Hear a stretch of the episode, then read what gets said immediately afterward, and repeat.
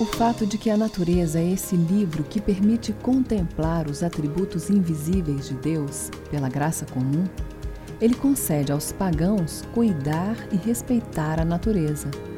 Porém, como já disse, existe uma inclinação a adorar a criação e não o Criador. Como bem expõe o apóstolo Paulo em Romanos capítulo 1, dos versos 21 ao 23, e por isso é necessária a revelação especial. Mas o que acontece conosco? É paradoxal termos a bênção da revelação especial que nos permite entender a razão da criação e não sermos muito engajados com o cuidado do meio ambiente.